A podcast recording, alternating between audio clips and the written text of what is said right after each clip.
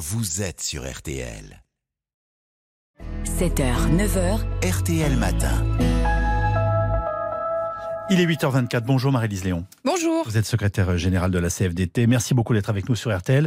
Vous avez succédé, je le rappelle, à Laurent Berger en juin dernier. Euh, Marie-Lise Léon, vous filez à l'Elysée, hein, où Emmanuel Macron euh, réunit son Conseil national de la refondation.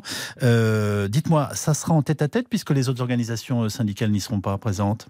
Ah non, c'est loin d'être un tête-à-tête. Il y a, la, il y a d'autres organisations syndicales, euh, notamment euh, l'UNSA et la CFTC. il n'y a pas la CGT, il n'y a pas Force ouvrière, il n'y a non, pas la mais ils sont pas, ils sont pas présents depuis le début. Donc c'est un, voilà, ils n'ont pas souhaité intégrer le CNR.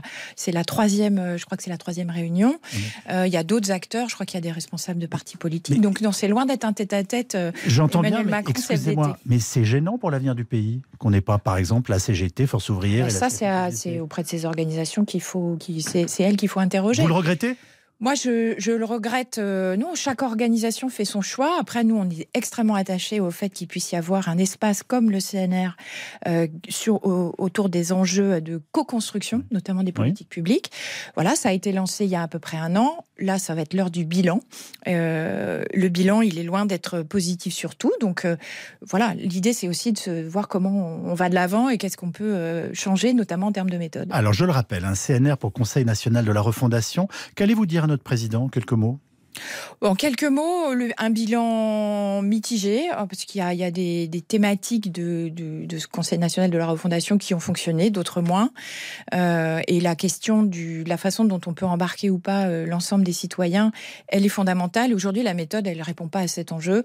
Donc euh, voilà, essayer de réfléchir ensemble à comment on peut faire différemment, notamment sur, en ce qui concerne les services publics de proximité, l'éducation, la santé, où on l'a vu encore cet été, l'hôpital est en, en grande difficulté difficultés il doit y avoir encore des réponses euh, apportées aux difficultés des professionnels. À titre peut-être plus personnel, reconstruire une relation et un dialogue avec le président Macron, c'est important pour vous. Je rappelle quand même l'animosité hein, qui s'était mmh. installée entre le chef de l'État et votre prédécesseur Laurent Berger. Bah, là, en l'occurrence, c'est pas reconstruire, puisque euh, Laurent Berger est parti, euh, Emmanuel Macron est président de la République, moi je suis la nouvelle secrétaire générale, donc ça, ça, va se construire. Voilà. Et oui, c'est important qu'on puisse se parler. Alors le président veut, ce sont ses mots, hein, renouer le dialogue social après l'épisode de la réforme des retraites. Il propose une grande conférence donc pour les salaires.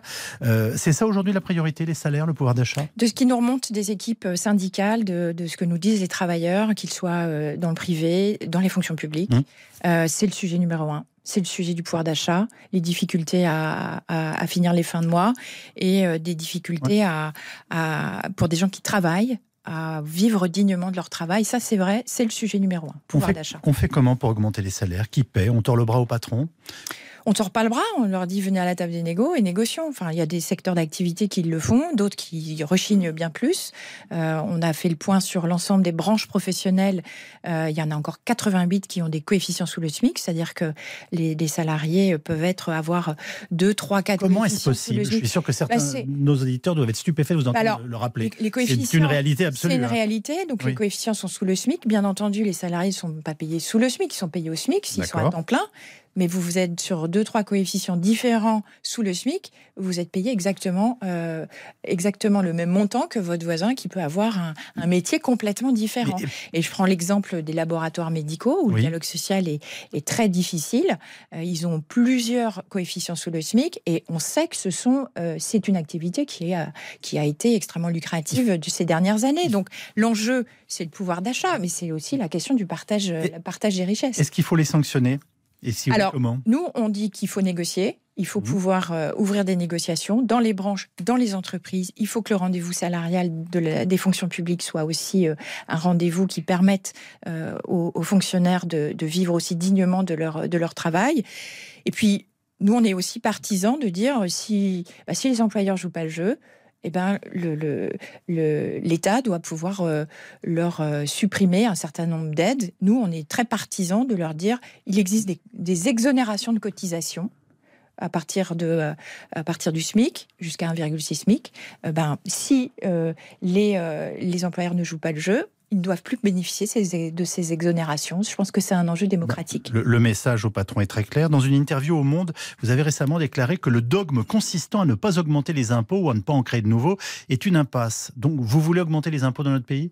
La question n'est pas d'augmenter les impôts. La, la ah bah question est de dire... La question, bah, pour ceux qui le peuvent, je pense qu'il y a un vrai enjeu de, de, justice sociale.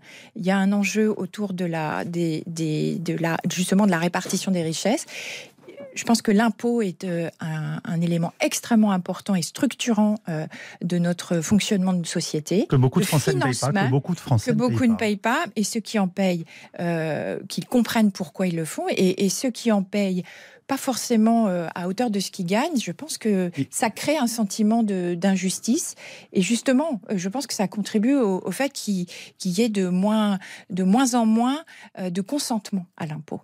Donc c'est extrêmement important. Et je pense que dans la situation actuelle, avec les défis qui sont devant nous, on évoquait les enjeux de pouvoir d'achat, on a tous vu les, les, avec cet été des épisodes caniculaires. On le, on le vit encore aujourd'hui d'ailleurs, au mois de septembre.